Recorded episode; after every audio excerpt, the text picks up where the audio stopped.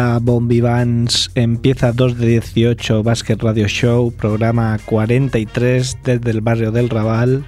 Esto es Radio Ciudad Bella, en Punsing de la FM y estrenamos web eh, para que nos puedan oír En directo. en directo nuestros amigos de todo el mundo. radiociudadbella.es Vamos a deletrearlo un poco. Sí. Radio Ciudad con C, Ciudad y Bella con V. ¿Vale? Punto es. Eh, Albert Balbastre está en la parte técnica, Andrés Fernández Barrabés maneja los hilos desde Nueva York y aquí en el estudio repite el señor Merck. Buenas. Buenas, Merck, ¿cómo estás? Muy bien, de vuelta. De vuelta.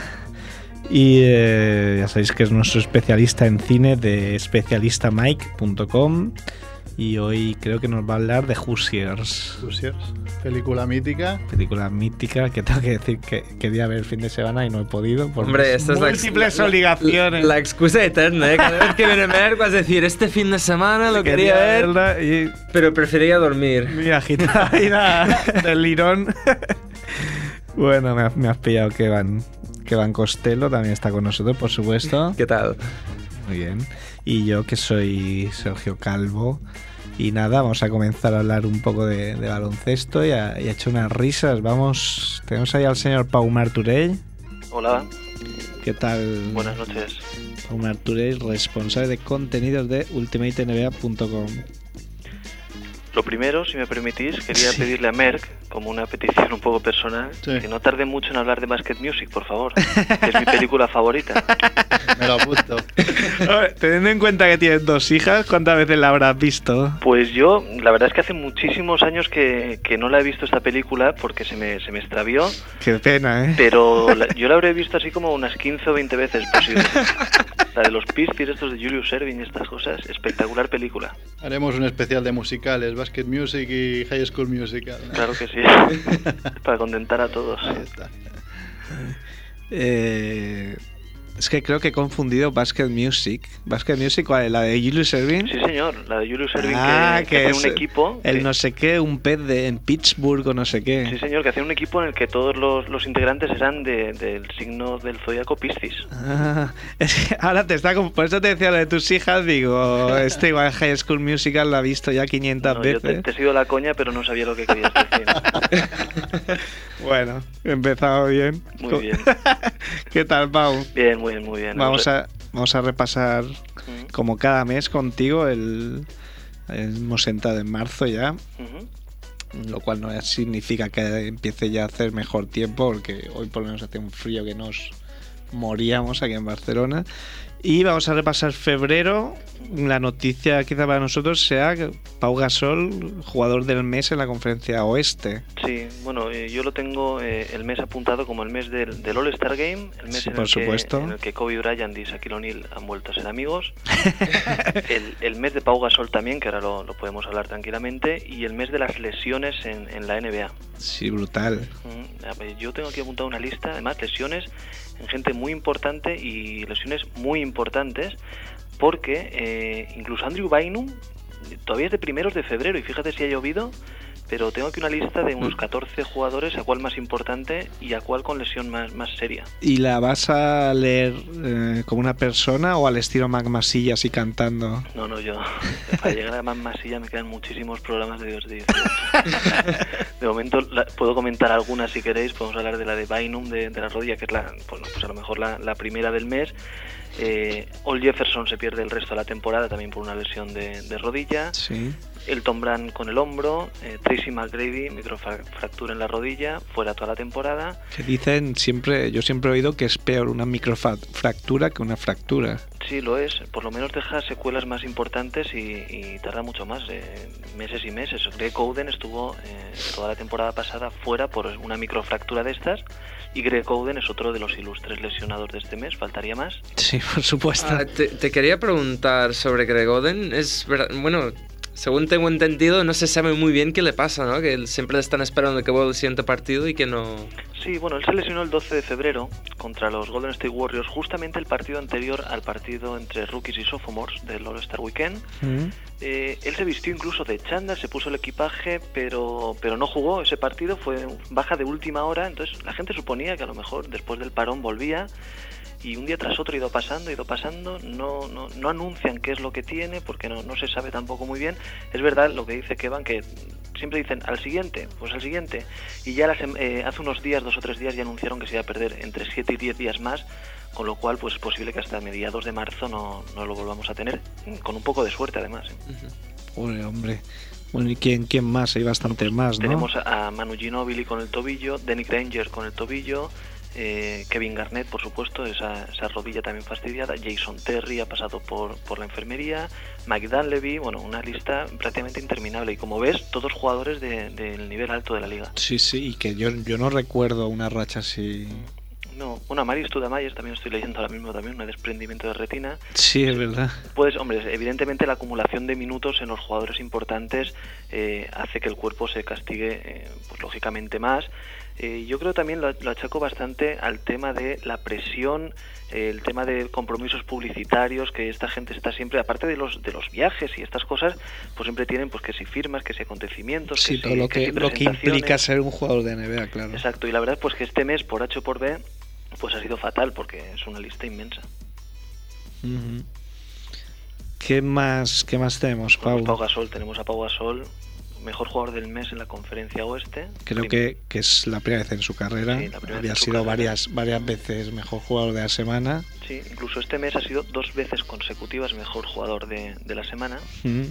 Y bueno, la media de, de, Pau Gasol tampoco es para tirar cohetes. Sí, la verdad. Lo fríamente, 21 puntos y 11 rebotes con un 58% en tiros de campo, pero es esa sensación de estar sí. en el mejor equipo del oeste, a 8 partidos y medio ahora mismo en San Antonio, y el ser el segundo espada, un tío fundamental eh, y un hombre que ha ganado partidos y ha hecho sus mejores partidos posiblemente en las canchas más difíciles, en Boston y a los tres días en Cleveland. Sí, y además ha dado bastantes asistencias este mes. Sí, perdiendo muy poquitos balones. La verdad es que un gran mes para sí, Pau pero... Gasol, que no se ve reflejado en la estadística. Sí, pero como tú dices, es sorprendente porque normalmente eh, suelen dar este, este premio muy prestigioso a jugadores quizá con, con números más llamativos. Sí, bueno, eh, sin ir más lejos, Dwayne Wade, que ha sido el mejor del este, 31 puntos, casi 9 asistencias, 2 robos, tapones, asisten eh, rebotes, bueno, una sí, barbaridad el mes que ha hecho Dwayne Wade.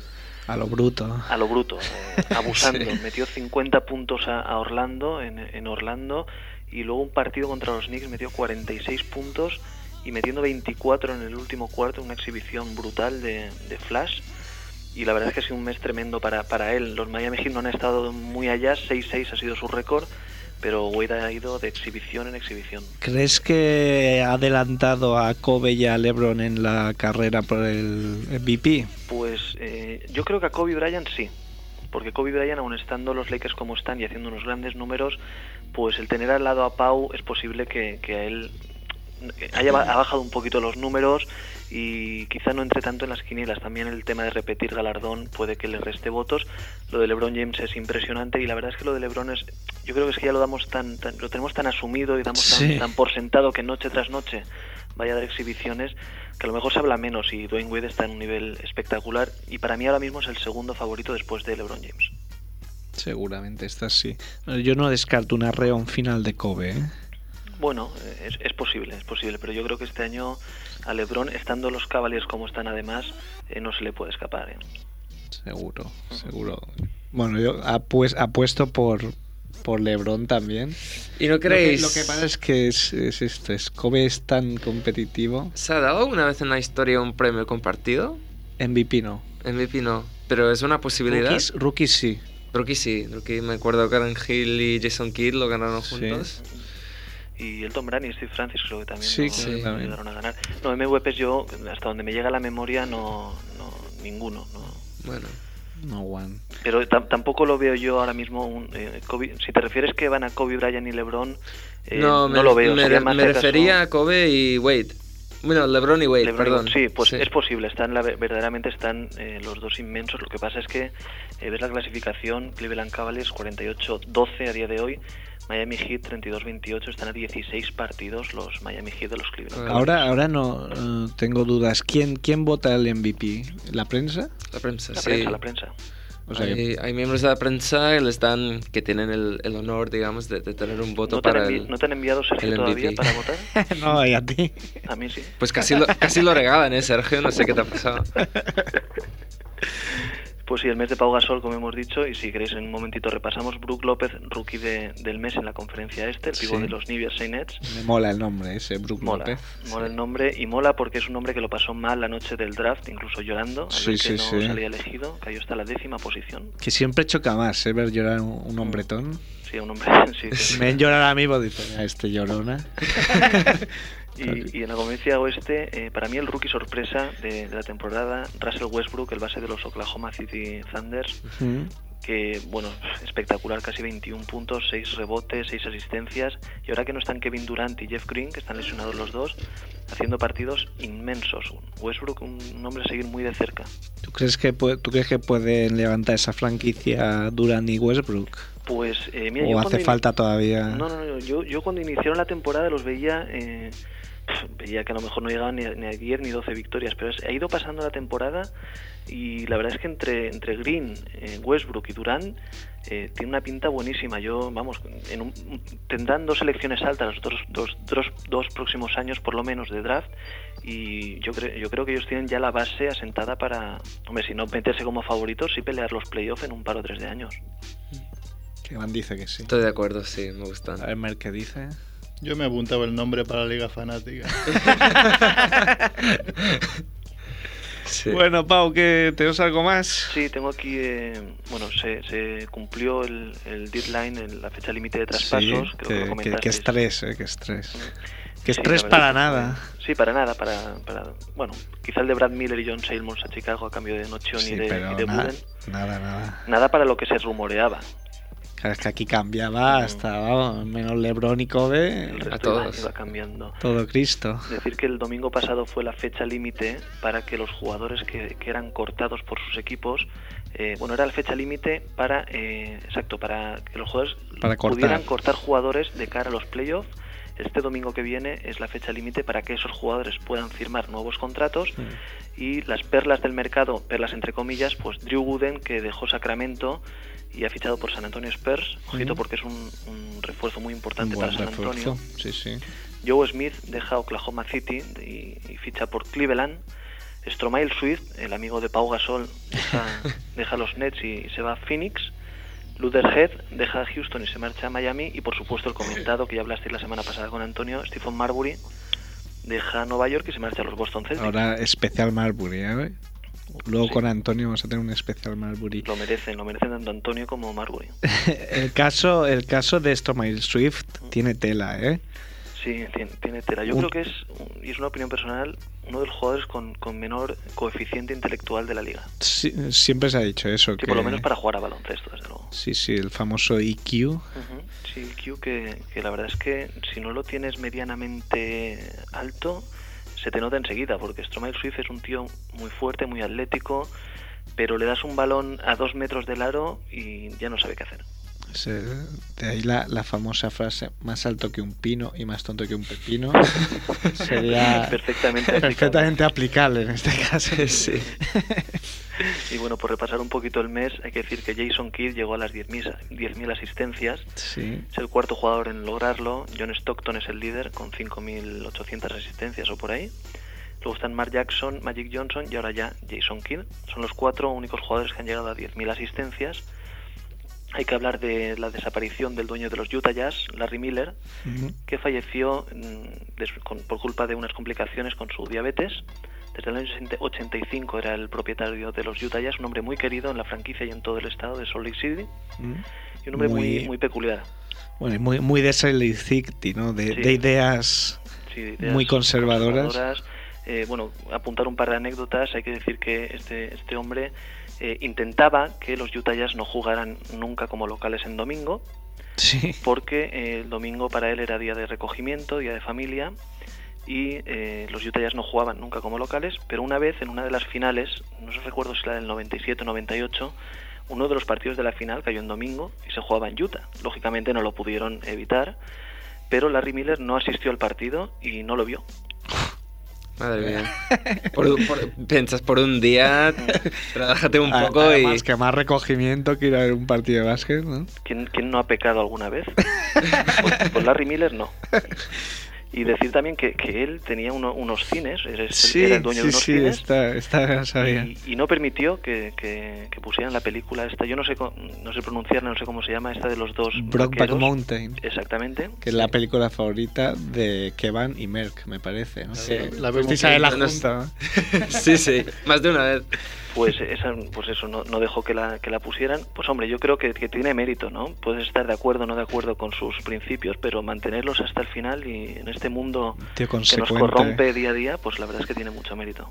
Ideas, ideas fijas, sí, Sí. pero bueno, al menos, al menos consecuente. Sí, sí. Bueno, eh, mira, Pau, a ver, qué te, a ver si te gusta esta noticia. Hablas del, del buyout, que es como, como se denomina la fecha límite para que los jugadores corten. Bueno, para negociar, los jugadores negocian para. Para, bueno, pues si tiene un contrato mejor de 2 millones, pues venga, dame uno y medio y me piro por ahí, me busco la vida. Pero hay un jugador ya retirado que no. que es Brian Russell, Sí. que, que se ha pronunciado, en mi, en mi opinión, unas declaraciones bastante fuera de lugar diciendo que se ofrece a los Celtics para hacer el papel de Posey la temporada pasada. Bueno, pues yo también me ofrezco. sí. no sé, una cosa es que se ofrece, otra cosa es, es ver cómo está y, y si puede hacer el papel. Brian, Russell, para el que no, no lo recuerde, no es, no es Byron, es Brian, ¿eh? Sí, R-Y-O-N. Sí. Está hablando con, con Kevin de estos Brian o Mitchell, o Michael, ¿eh? Michael. Pues eh, es el, el tío de la famosa canasta de Jordan en el sexto partido en Utah, que se quejó de que Jordan le empuja en, sí. Hombre, es que le empuja. en el shot, se quejó con razón, o sea, es que, bueno, pues da, da un poco de raya, ¿no? Ya, cállate ya. sí. Es uno de los hombres más fotografiados de. de la Sí, seguro, seguro que es uno de los tíos que más minutos han tenido en, en televisión. Y la verdad es que acabó su carrera en un estado de forma bajísimo, aparte de que tampoco nunca ha sido un, Sí, un nivel medio bajo de la liga, un tío que supongo que el entrenador le decía que se tiraba por un barranco y se tiraba sin problema. sí, un hombre de, de- por lo que tú dices, no era un, desa- un dechado de virtudes, estuvo en Utah muchos años, en su época eh, fuerte física, eh, con Jerry Sloan peleando, el típico hombre de, de brega, y acabó creo que en Washington, en Los Ángeles Lakers, pero ya muy perjudicado. Sí, sí. Sí. Así que Y que, y que lleva do- dos años sin jugar, se retiró en el 2006. No sé, eso de ofrecerse a los Celtics, recordemos que los Celtics desecharon firmar a Darius Miles a principio de temporada. sí, sí. Sí. Bueno, supongo que también el hecho de, de la sanción por consumo de marihuana también influyó. Bueno. Darío May que no está haciendo, o tampoco se está saliendo, pero no está haciendo mal en Memphis, demostrando que, que podía jugar a baloncesto pese a lo que dijeran los Portland Trail Blazers para ahorrarse, no sé si eran 20 millones o Sí, 17 creo que eran. 17, Hablo una de- barbaridad. Mira, Pau, para despedirte, si no tienes nada más, No, pues quería comentar un poquito por encima la clasificación. Lakers sigue mandando en el oeste, San Antonio segundos y va a haber una lucha importante para el quinto, eh, cuarto, quinto, sexto, séptimo y octavo eh, puesto entre Portland, Houston, Nueva Orleans, Utah y Dallas. Phoenix ya se queda tres partidos de playoff, realmente lo va a tener difícil los Phoenix Suns. Y en el este Cleveland ha sido el, el equipo que, que antes ha conseguido una clasificación para playoff esta noche ganando a los Milwaukee Bucks. Le sigue Boston y Orlando, el top 3 de, de, de la conferencia este. Y por abajo, pues bueno, hasta siete equipos pueden optar a clasificarse. ¿Los Knicks está ahí o no? Sí, los Knicks están ahí. Los. Knicks están ahora mismo de clasificarse a dos partidos. Pero están haciendo la goma todo el año. Me parece que, este- que ya están ahí. Se de- Que voy a verlos en directo cuando queden dos partidos de fase regular y me gustaría que se jugaran algo. Igual ahí no tienes bengalas. ¿eh? No, sí, no es como aquí. cabeza, cabeza de cochinillo. Ni una cabeza con chinillo, ni. Con dos partidos para el final, no sé yo, ¿eh? si vas a tener suerte. Vaya. A ver, a ver, igual sí. Pues mira, Pau, para despedirte, esta noticia seguro que te gusta. Nos la ha mandado Andrew directamente desde Nueva York. A ver, la- la exclusiva la ha de- de Andrew. Deportivo. Y es que Marco Yarick, esta, esta noticia no la has puesto, eh, Pau, esta es importante. Se casó hace un par de semanas con la modelo Adriana Lima, Sí. lo cual no, en- no concibo, pero bueno, tampoco, Yo tampoco, porque Igual, ella- igual ella tiene ahí el hombre un, un badajo que, bueno, algo, algo así de tener. Además de muchos millones ganados bastante injustamente. Sí. Hay que Yo, hacerle- yo Sergio, yo no lo entiendo, ella es un horror, ¿eh? Sí.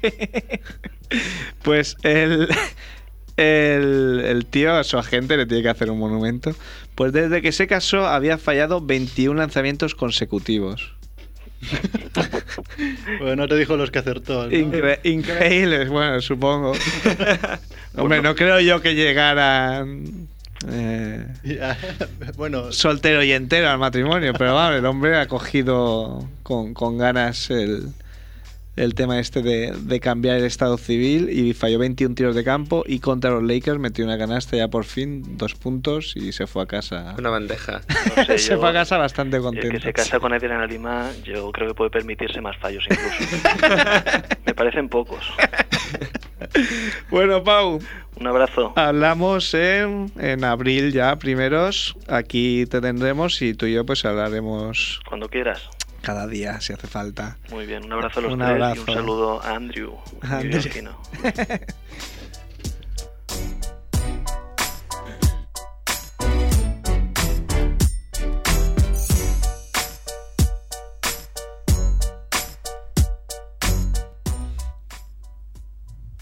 Bueno, tenemos el repaso, nos ha hecho Pau, ¿eh? Sí, sí. el mes. Todo un maestro ahí. Aquí es, es eh, todo lo contrario a nosotros, ¿eh? que somos caóticos. Yo tengo aquí 18 hojas. Que siempre las pierdes, no sé cómo las preguntas y nunca le pillas. ¿eh? sí. Es imposible. Eh, creo que tenías algo de Shaquille O'Neal. Sí, ah, no sé si muchos se han enterado que el- eh, después del partido que jugó Phoenix contra Orlando, que hay una jugada en el último cuarto en que Dwight Howard hace así un reverso y que Shaq se tira al suelo, pues in- fingiendo el- el- la falta en ataque. Y luego Stan Van Gundy le critica diciendo que no, no ha jugado como un hombre tirándose al suelo. Y la respuesta de Shaq es, es- es para la historia. Dice, si yo me tiré al suelo, he fingido, ha sido un bluff como la carrera de Van Gundy. Dice, él es como un sistema de navegación roto. Sabe todo sobre todo, pero nunca ha estado en ningún sitio. Y Se es el típico entrenador que cuando le venga la presión siempre le entra el pánico y se rinde. Y cuando en ge- general le entra el pánico, a los jugadores también. Y todos sus jugadores le odian. Ahí, le he dejado bien. El uno le da una bofetada y el otro le. Sí, sí, le ha da con un machacado. con el martillo. Sí, y sí, todo. sí, realmente. Y he visto imágenes de la rueda de prensa, Shaq con una cara súper tranquilo, como si estuviese explicando el día que ha tenido. que Van Gundy no sé qué. Es, es, yo creo que Shaq realmente le da igual todo lo, Es un todo lo que hace. Es un, es Sí, un ahora crack. ya en estas, estas A alturas. estas alturas, él piensa, yo digo lo que quiero, nadie me puede tocar.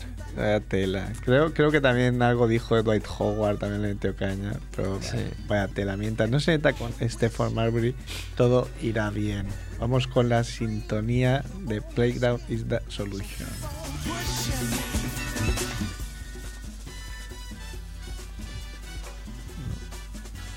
Pues eh, Virus database has been updated.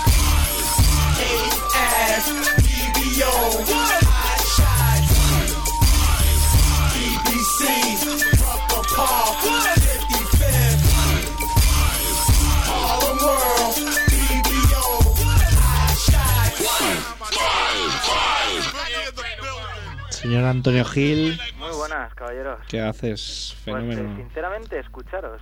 Hombre, Hombre. Eso de digo, ¿eh? Antonio estará ahí. Pues ahí estaba, ahí estaba. Pero mola porque hay un poquito de retardo en la radio, entonces he oído dos veces lo mismo, porque lo he oído primero aquí en, en el teléfono y luego en la radio cuando que van contado. Te, te pensabas que, Van Gundy. te pensabas que estás en Lost. Sí, te voy a sí. decir, hay un minuto, 10 segundos de, de retraso y te voy a explicar el motivo. Es por si Kevin se vuelve un día loco Y y saca una pistola y nos mata a todos y hay que cortar. Al ser Claro. americano es muy posible. Claro, por eso lo digo, porque Está a mí ahí me al- ya 43 programas con este y todavía no lo ha hecho, digo. Están ahí al loro y, y lo que no sabes es que Travis Vader tiene una línea directa con la comisaría. Albert tiene, está siempre con un, tiene un dedo aquí como los bancos, ahí un botón. De todas formas, yo veo muy positivo que vosotros penséis que el bulto ese que tiene en un lado del pantalón que van es una pistola. Bueno, no sé, a ver, ahora le preguntaremos a Laura cuando venga. Qué ¿eh? broma más infantilona y cómo os habéis reído. ¿eh? Hombre, es que este tipo de broma ya sabes. Bueno, Antonio Gil, redactor de la revista Gigantes del Básquet, colaborador de Bones Magazine, de Hip Hop Nation, de Mil Movidas, que tiene siempre.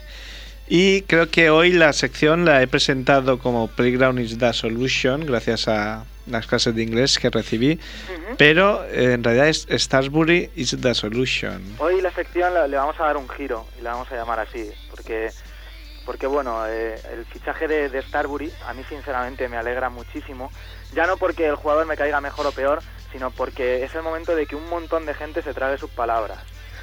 Empezando por uno que tienes, no sé si a tu derecha o a tu izquierda. Hola, ¿qué tal? A la izquierda del padre está. A tu, a tu izquierda. Pues, quizá- quizás eh, el que Kevan se tenga que tragar sus palabras eh, es lo de menos, porque sabemos que es un tío sensato, ¿no? Pero sí un montón de prensa norteamericana, empezando por la prensa de Boston, que le ha dado muchísima caña a Marbury durante todo lo que ha estado pasando a lo largo de estos dos años.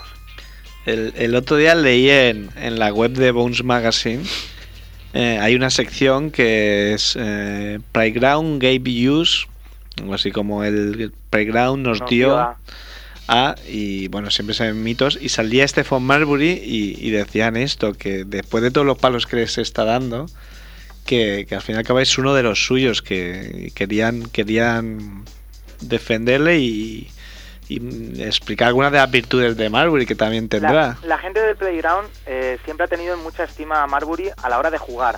Me refiero, eh, Marbury es una persona con una personalidad complicada, como todos sabemos. De hecho, Kevan contó una vez la anécdota de aquel pollo que montó en el Media Day eh, en, en Nueva York este año, que se fue rezando por toda la prensa. Eso, y- eso ya y es casi de, golpeándose de y- problemas con estupefacientes, ¿no? Eso Bueno, es- pues a- aún así, como jugador, el Playground siempre ha tenido mucho afecto a Marbury. Marbury, desde el día uno, que es profesional, no ha vuelto la espalda nunca a, los torneos de verano.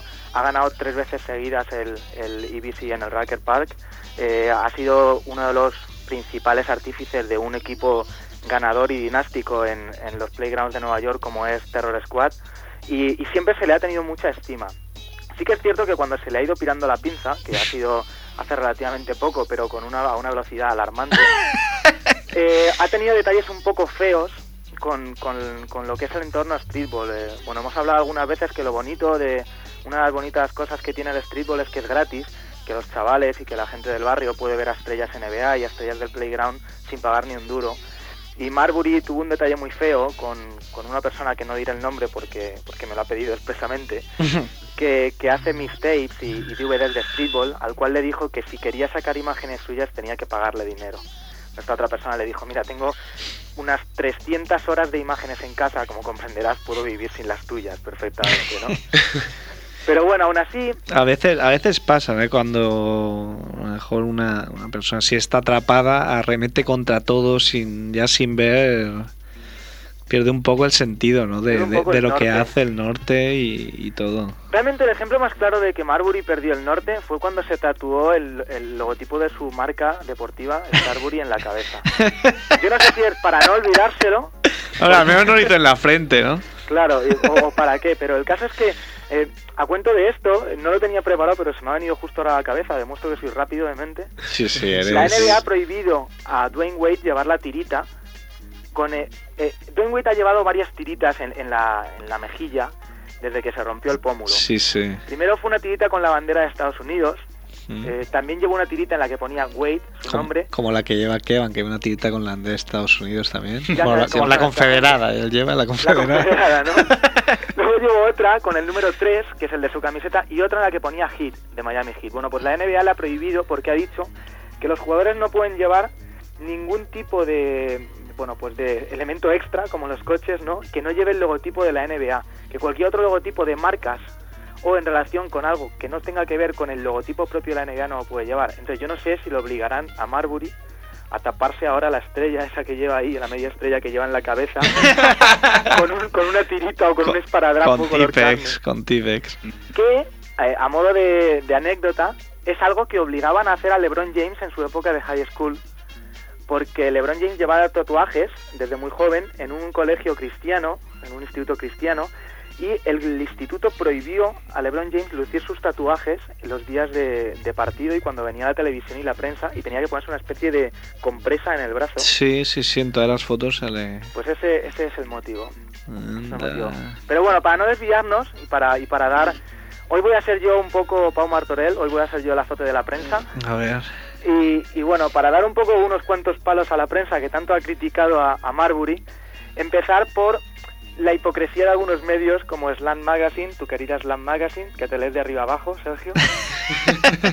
Slam Magazine se ha dedicado a hacer una especie de crónica en rosa constante de todos los problemas que ha tenido Marbury en estos años. Y cuando fichó por los Knicks y en su primer partido no lo hizo mal del todo, la edición di- digital de Slam Magazine titulaba algo así como Stephen Marbury en Boston a lo D'Artagnan. Yo no sé si refe- querían poner D'Artacan y se confundieron, ¿no? No se atrevieron a llamarle perro. Yo creo que sí, porque claro, tenemos aquí D'Artagnan. reportaje y le ponían bastante bien, ¿no? Es como se ha vuelto la se ha vuelto la tortilla, se ha dado la vuelta, ¿no? Entonces, bueno, es una situación complicada en la que en la que ahora eh, pues tanto como se ha criticado a un jugador conveniente, yo creo, darle jaboncillo, ¿no? Por, por dos motivos, porque no pierda la cabeza y no le haga perder la cabeza a gente un poco volátil de ese vestuario, como puede ser Kevin Garnett perfectamente. Y, y porque el propio jugador se sienta a gusto. Yo creo que, que Marbury es el primero que quiere cerrar bocas, y es el primero que quiere decir, a ver, a mí me han, me han prohibido jugar, que es lo que llegó a pasar ya el extremo en Nueva York, fue, mira, no hace falta ni que vengas a entrenar, eres una mala influencia. Y ahora voy a demostrar que aún tengo mucho baloncesto, ¿no? Le han situado en Grecia, le han situado en Italia, y el tío con dos narices y con 12 millones de dólares por no hacer nada, Pero se quedan los Knicks. yo, cre- yo creo que, que quizá el baloncesto de Marbury poca gente lo ha discutido, ¿no? Yo creo que más que O sea, yo creo que ahora que ha vuelto, todo el mundo ha dicho, bueno, es un hombre que tiene baloncesto, eh, tiene muchísima calidad. Lo Pero claro, la, la almendra esa que tiene, pues a ver. Claro, yo no, yo- por baloncesto yo creo que, que Marbury tiene mucho más baloncesto que mucha gente que hay en la liga, ¿no? Pero el fichaje de Marbury es un poco el fichaje de Sam Cassell el año pasado, de un veterano que ponga un poco de cordura en el vestuario. Yo creo que ahí han. Ahí no sé. ¿eh? Yo, supongo que, que a, a Marbury lo ha llevado Garnett, ¿no? A, a Boston. Digo yo, digo yo que ha sido Recorde- un- recordemos que Marbury y Garnett re- bueno, entraron en la liga creo que con un año de, de diferencia y jugaron en Minnesota Timberwolves. y durante de bisoños. Minnesota un equipo que, que no era eh, nunca, vamos. Bueno, no era nada, claro. que no había sido nunca. Hay una anécdota curiosa con, con Marbury y Garnett y, y que pone un poco también eh, la personalidad de Marbury en entredicho. Eh, Marbury siempre ha sido muy muy buen amigo, casi hermanos, de su primo eh, Jamel Thomas. Jamel Thomas es el hermano mayor de otro colega de Kevan, que es Sebastián Telfer. Hombre, Eh, Jamel Thomas y, y, y Marbury, de niños, hicieron prácticamente un pacto de sangre, eh, que no hicieron real, ¿no? Con sangre de verdad, porque nadie le hubiera dado importancia, es lo más normal que en el gueto haya sangre. Ellos hicieron un pacto que es, el primero que llegue a la NBA, los dos son de la misma quinta, eh, tiene que hacer todo lo posible para ayudar al otro que también consiga entrar en la liga. El primero en llegar fue Marbury. A, su primo no se le eligió en el draft y, fue un escándalo tremendo porque el chico había demostrado durante mucho tiempo que tenía baloncesto más que de sobra para entrar en la liga. Y al entrar Marbury, su primo Jamel le dijo, tío, ahora me tienes que ayudar. Y Marbury dijo, eh, eh, sí, llámame, ya hablamos. no, no le diga al rey, ya te llamo yo. Ya- ya te- Tú no me llames, ya te llamo yo. Como cuando te encuentras con una persona que hace mucho que no ves y al final os despedís con un hipócrita. ¡Ey, nos llamamos! A ver si nos llamamos y quedamos. Y es como si no tienes mi teléfono. Ya, la verdad que al final claro, se llaman los dos a la vez, y entonces comunica. Comunica, ¿no? bueno, pues eh, eh, Jamel Thomas escribió un libro hace poco en el que contaba pues las, las historietas eh, en torno a su relación con Marbury. Quiso sacar tajada cuando Marbury estaba montando pollo tras pollo. Y en él cuenta que el propio Kevin Garnett le confesó que entre él, o sea, entre Garnett y Marbury, habían conseguido pre- unas pruebas en unos entrenamientos privados para Jamel Thomas, pero que a última hora Marbury boicoteó esos, esos entrenamientos privados. Entonces, bueno, da, da un poco la, la- la imagen de prepotencia y de, y de superioridad que quiere ir demostrando como, como realmente ha estado haciendo durante mucho tiempo, ¿no? Oye, Antonio, esto no lo habías contado, no quiero volverme loco. Puede, puede ser que sí, es que como hablo tantas veces con A ver qué dice Kevin. Me suena. Pues puede, puede ser que sí, pero nada más que tenéis que rebobinarlo, comprobar que conté lo mismo dos veces y si hay algún error, pues ya me podéis insultar. Pero bueno, saliéndonos un poco de todo esto tan, tan serio, por decirlo así, eh, a través del el agente de Macmasilla, yo he tenido, he tenido acceso... no te rías, es verdad. Macmasilla tiene un agente, ¿vale? Que es el Que que debe organiza ser todos Johnny, los. Johnny McPerrins. o- Sí, no, McTowers, McTowers. Entonces, a través de McTowers, yo he tenido acceso al contrato en el que ha firmado eh, que- mm, Stephen Marbury con Boston, ¿no? Y hay un montón de cláusulas por las cuales eh, Boston y Stephen Marbury han creado una conexión especial para que no vuelva a pasar todo lo que ha pasado hace poco en, en Nueva York, ¿vale? Entre esas cláusulas, Boston ha prometido a Stephen Marbury que nadie va a pedir el coche a Jimmy Dolan para intentar atropellarle. ¿Vale? Y, y que nadie eh, va, va a cometer ningún tipo de abuso sexual con un empleado del club que Stephen Marbury tenga que defender, como pasó con Isaiah Thomas. A su vez, Marbury solamente ha pedido dos cosas. La primera es que cuando vuelan fuera para jugar en otro estado, él el billete de avión se lo deje en la vuelta abierta. Porque si a mitad del camino, si a mitad del camino se arrepiente o se entera de que no va a jugar lo suficiente, se quiere volver y no montar todo el follón que pasó cuando Nueva York voló a Phoenix. Y la otra, la otra, la otra condición, quizás la más importante, que han tenido que pedir permiso a la NBA porque ya sabemos que David Stern es muy suyo para estas cosas. Marbury ha pedido jugar con un con un viper, con un busca en el pantalón. Así, al estilo de Dishon Stevenson, ¿eh? entrenando. Eso es, eso es. Pues este, con un motivo principal que es, por favor, si le pasa algo a alguien de mi familia, como sucedió con mi padre, avisarme en el momento y no al final del partido. Porque recordemos que cuando todo estaba tan mal entre Nueva York y, y Stephen Marbury, el padre de Marbury murió durante un partido y nadie le dijo nada a Stephen Marbury hasta el final del partido porque dijeron, como se entere, este nos monta un pollo. Sí, sí. Entonces, esa ha sido una de las cosas que nunca, que nunca ha perdonado Marbury. Que para, para meter todavía un poco más el dedo en la llaga, antes de, de irse de Nueva York a Boston, grabó un vídeo y lo colgó en YouTube, Sí. dando las gracias a los fans que le han apoyado durante tanto tiempo, a la gente Y que decía gracias Antonio Gil. No, no, no. A, y a trae la gente que ha a más. con él eh, en, en Nueva York, que para él ha sido un sueño jugar en los Knicks, y que quería agradecer sobre todo a Jimmy Dolan todo lo que había hecho por él durante todos esos años. que eso eh, encripta- desencripta de ser como una amenaza de muerte, ¿no? Yo creo que yo creo que si lo pones al revés ese vídeo tiene un mensaje cifrado o algo por el estilo. Entonces no sé. Ahora a mí me gustaría saber qué opina Kevin de este fichaje. Para mí es clave su opinión. Sí, yo, yo, yo quiero decir que, que estoy muy feliz y muy aterrorizado a la misma vez. Se- Pues, imagina- imagina- Mucha esperanza, pero muchísimo miedo porque, a ver, si alguna vez se me ha escapado de que Marbury es mal jugador, ha sido aprovechándome de momento porque era fácil de criticar. Porque Marbury es un gran jugador, tiene mejor. muchísimo Yo siempre talento. he oído decir que es el mejor. Sí, hombre, y tanto. Lo que pasa es que últimamente parece que ha sido un veneno para, para el vestuario y lo que no quiero es que Marbury pues destroce a los Celtics. Aunque creo... Porque no tiene que aportar tanto como ser el jugador franquicia y creo que para él esto puede, puede ser bueno. Que tener un partido flojo no va...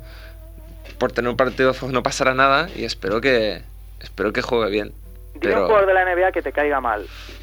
Que no, esté, que no esté en Boston. un jugador en el que me caiga mal. Sí. A ver, déjame La, pensar. la semana que viene. Tra- Tracy McGrady, no Tracy sé. McGrady acabará en Boston. Porque criticaste a Telfair y le ficharon los Celtics, criticas a Marbury y le fichan los Celtics. Cuando se recupere de la espalda medio medio, o sin recuperarse. O sin Hombre. Yo podría hacer un- una lista, así de la esperanza, a ver quién. Antonio, dime, nada, que gracias por todo. una, una cosilla antes de irnos. Sí. Para, ha habido un fichaje en ACB, ¿vale? Que bueno, aunque la ACB no está un poco santo de mi, devo- de mi devoción, creo que es un fichaje que hay que comentar. Steve Bird Jr. ha fichado por el Vive Menorca. A ver, Eh, dilo, dilo en castellano ahora. Steve Burt Ah, vale. Junior, que es Junior en, Junior. Junior. ¿Vale? Ha fichado por el Vive Menorca. Eh, este chico es hijo de Steve Burt, padre, que padre se dice igual, de todas las formas. Eh, una leyenda de, de los Playgrounds de Nueva York, jugador NBA, y que es el entrenador, o ha sido durante muchos años el entrenador del, del equipo de And One que ha hecho tantas giras por a, lo largo de todo el mundo, eh, pues bueno, llevando su particular visión del streetball a todos los rincones. Este chaval tiene una historia muy importante a sus espaldas, de dos años o tres para acá eh, se ha convertido en uno de los anotadores más letales de Nueva York en verano. Es el segundo, eh, tiene el segundo récord de anotación en el Racker Park y con esto eh, os emplazo para contarosla ya otro día. Ah, Nos dejas ya ávidos. To be Sí. continued ahí, ¿eh? Tobé continuo. Ahora no, ahora no te volveremos a llamar. Antonio, hablamos. Gracias Un por placer, todo. chicos. Un abrazo. Un abrazo, hasta luego.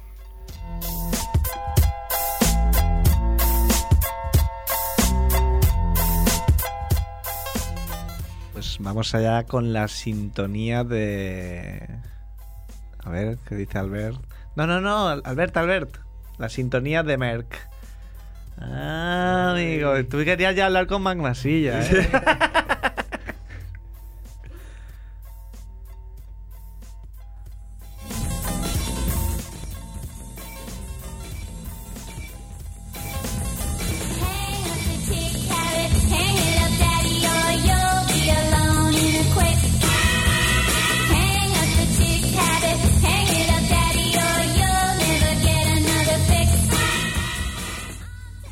Bueno, Merck, Aquí estamos. todo, todo tuyo. Menos, menos mal que tenemos las cortinas bajadas del estudio porque estamos aquí bailando, Sí, ¿eh? sí, eh, la música esta me ha gustado. Y Yo bailo bien, pero. Pero baila- baila- bailas fatal, ¿eh? fenomenal.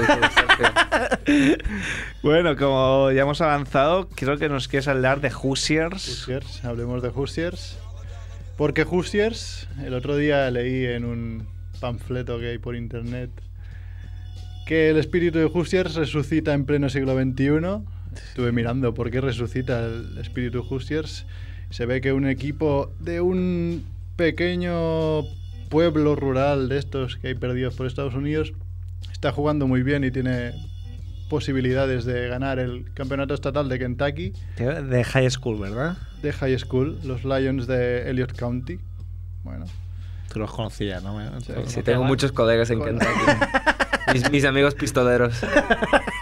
me hizo gracia porque pone que está a punto de resucitar ya el espíritu y aún les quedan ocho partidos para ganar. Pero O bueno, sea, que ya mismo. viniendo del canguelo ya, ya poco más pues. Pues nada, hablemos de Hoosiers. Hoosiers es una película que está basada en una historia real sobre un instituto que se llama el Instituto de- del Pueblo de Milán, de Indiana. La historia es del año 54, que el Ya. instituto este, siendo aquello de un pueblecillo de nada, aquello rollo San Miquel del Fay, llegó a las finales estatales y las ganó. Ya os he jodido el final de la película. Habrá de esperar, ¿eh? No, sí, sí, no, no creo yo que pierdan. Spoiler. Spoiler ahí. Pues nada, la película es del 86 y cambiando algunos datos como nombres de- del, del equipo, del pueblo, del entrenador y eso, básicamente la historia es la misma. Pero ¿cómo los cambiaron? Como en el Pro Evolution de hace años, Ahí. que si acaba en EZ le ponían una ahí y para adelante o... Exacto. A ver, la película se llama Hickory, el instituto, el instituto Hickory, donde llega un nuevo entrenador que tiene bastante mala reputación. El entrenador es Jim Hartman. Y el papel de Jim Hartman, según he leído, el guionista se basó en, en el mítico Bobby Knight, Sí. para hacerlo así un poco más light. Entrenador famoso por Famoso por su mala leche. mala cierto, lechísimo. Corre por ahí un documental de Bobby Knight que no lo he encontrado en ningún lado. Vaya. Es imposible, el día que lo encuentre lo traigo. y nada, y también sale en la película junto a Jim Hartman, Dennis Hopper, que fue nominado por esa misma película a Mejor Actor Secundario. Y, y bien, la película gira en torno más que nada al entrenador, a Jim Hartman, que llega a eso en un pueblo que no lo quieren realmente, pero es un, buen entrenador. De, de, de un, de un colegio así que casi nadie estudia ahí, coge y monta un equipo de cinco jugadores justillo, después un siete, y bueno, y va avanzando, va avanzando, y, y al final pasa lo que pasa. Y eh, bueno, creo que es tan... El otro día hablábamos de uno de los mejores documentales de la historia y creo que esta es una de las mejores películas deportivas de la historia, no Sí. solo de baloncesto. Sí, sí, está, podríamos decir en el top 5, top 3 si solo habláramos de básquet. Más que nada porque yo creo que marcó un- una línea a seguir, porque desde el 86, en esa época, había, ya había películas, pero bueno, ahora es mucho más normal ver una película así de, de deportes. Creo que en, en próximas entregas nos vas a hablar de algún peliculón, de algún película. Tengo un especial perruno, hasta ahí puedo leer. Y lo interesante de Hoosiers es ver las diferencias y, y los parecidos con la vida real. Lo he resumido así un poquito. En la película, el Instituto Hickory empieza con siete jugadores. Dos de ellos lo dejan con el- en el primer partido porque no soportan al entrenador. Sí. Y después consigue reclutar a Jimmy Chitwood, que es el- la gran estrella del pueblo. Y para añadir a un séptimo jugador, coge al ayudante del entrenador anterior, que es un chavalín que no, no pinta nada casi. En cambio, en el Instituto Milán, de- en la realidad, de los 73 alumnos que habían apuntados en la, en la escuela, 58 fueron a las pruebas de selección. o sea que gente tenían de sobras y quedaron 10 que son los que jugaron. Entonces en la película también se puede ver que hay mucha controversia con el entrenador. Todo eso es ficticio. Además, Jim Hartman ahí ya tiene unos cuantos, unos cuantos años. Y en la realidad el entrenador tenía 26 años, estaba casado y tenía dos hijos, cosa que no se parece en nada a la película, pero bien. ¿Qué más? Eh, en la película, Hickory gana casi todos los partidos. Me parece recordar que todos los partidos de dos puntos o menos. Sí. Bueno, son de dos puntos más que nada porque no hay triples. Imagino que pues, tiros Sí, libres y eso, pocas. Bueno. Y en la realidad, des- de los ocho partidos que jugaron antes de la final, siete los ganó de más de 10 puntos, así que bastante más sobrados. Sí. Menos peliculero el tema. Y en sección de parecidos, la final Hickory la gana 42-40, Milán la ganó 32-30. Eh, Puntuaciones bajas, pero para ese entonces tiene gracia ver en la película también cómo tiran los tiros libres con la- el balón entre las piernas, a cuchara, sin triples ni nada. Y realmente el último tiro de la película, que mete el Jimmy Hitwood- Chitwood, eh, lo tira exactamente desde el mismo punto que lo tiró el chico, que ahora no tengo el, el nombre por aquí, que les dio el campeonato, y en el mismo pabellón que realmente ganaron el, el campeonato. O sea, que ahí se lo curraron. Ahí se lo curraron. Bueno, pues Merck, eh, nos emplazamos a cuando quieras y que la saque llene para hablar de otro peliculón. Ahí está. Y vamos ya directamente con la sintonía de Magmasilla.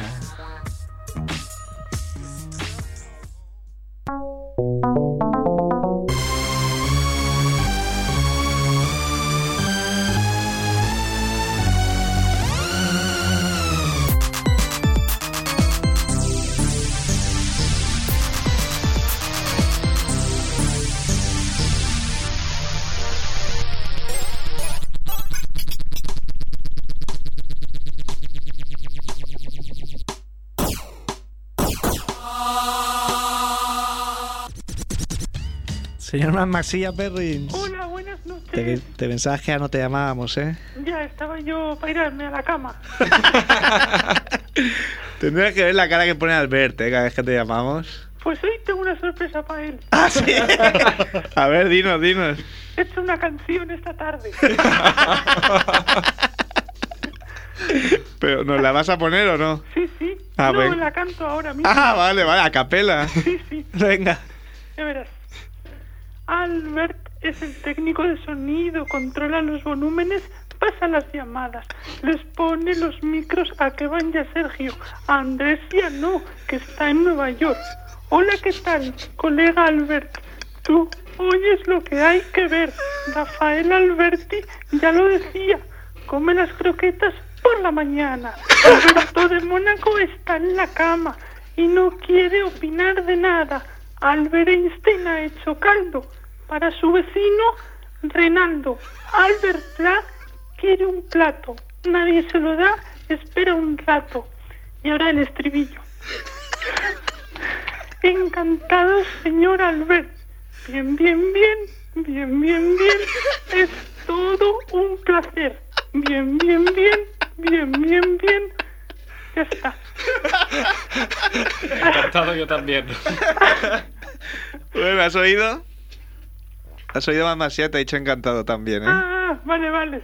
Pues- no lo había oído. Mira, te lo voy a decir, te voy a decir fuera de antena, pero te voy a decir aquí. Hay un programa en Radio Ciudad Bella que se llama La Conjura de los... Ah, la re- perdón, la rebelión de los antioxidantes Ah, y uno de sus directores, eh, hablando hoy con Albert sobre grupos que le gustaban, esto no es broma, le ha dicho hamburguesa vegetal. Joder. Salimos hasta en los test esos de grupos que te gustan. Hamburguesa. hamburguesa vegetal. Te, te lo juro que es verdad. Oye, lo siento, pero tenemos que darnos mucha prisa, ¿eh? Vale, vale, pues va todo seguido. Venga. Voy a marcar el teléfono. Pi, pi, pi, pi, pi, pi, pi. Hola, está Mike Anthony. Speaking. Hola, señor Mike. ¿Qué hace en Nápoles? Tengo una casa aquí.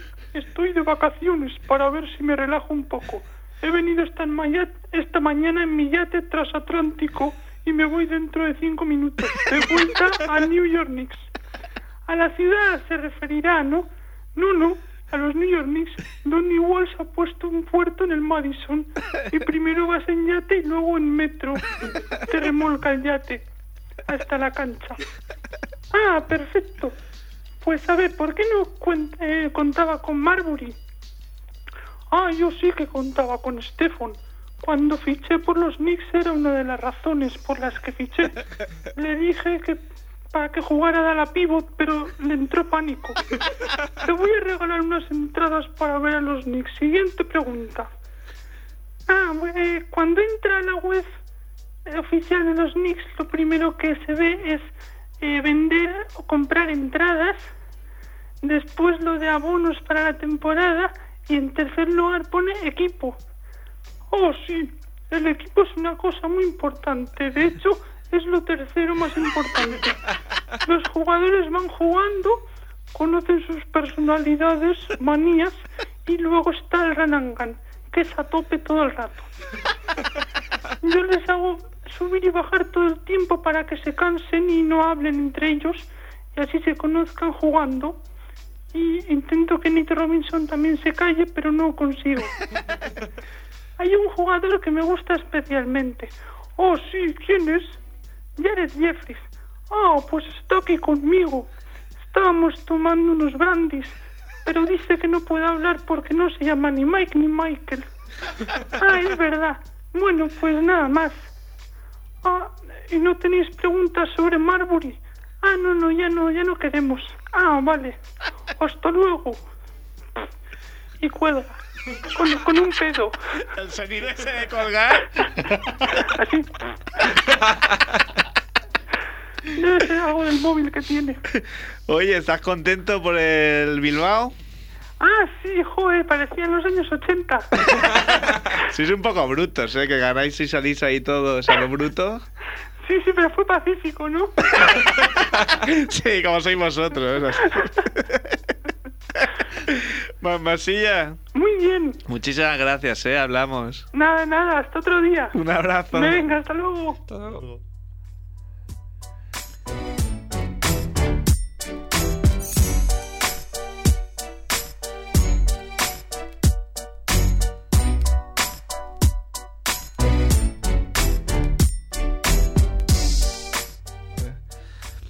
Bueno, pues nos vamos corriendo. Tenemos un tema sorpresa para Pau, una petición de Pau. Que se me ha olvidado decir a todos, ya a cabo, que si tenéis la revista NBA, no dejéis de ver a la Marturell Family, eh, que sale una foto completa de la familia de Pau Marturell. Y nada, nos vamos. Gracias por estar ahí. Nos vemos. Nos vemos. Sed buenos.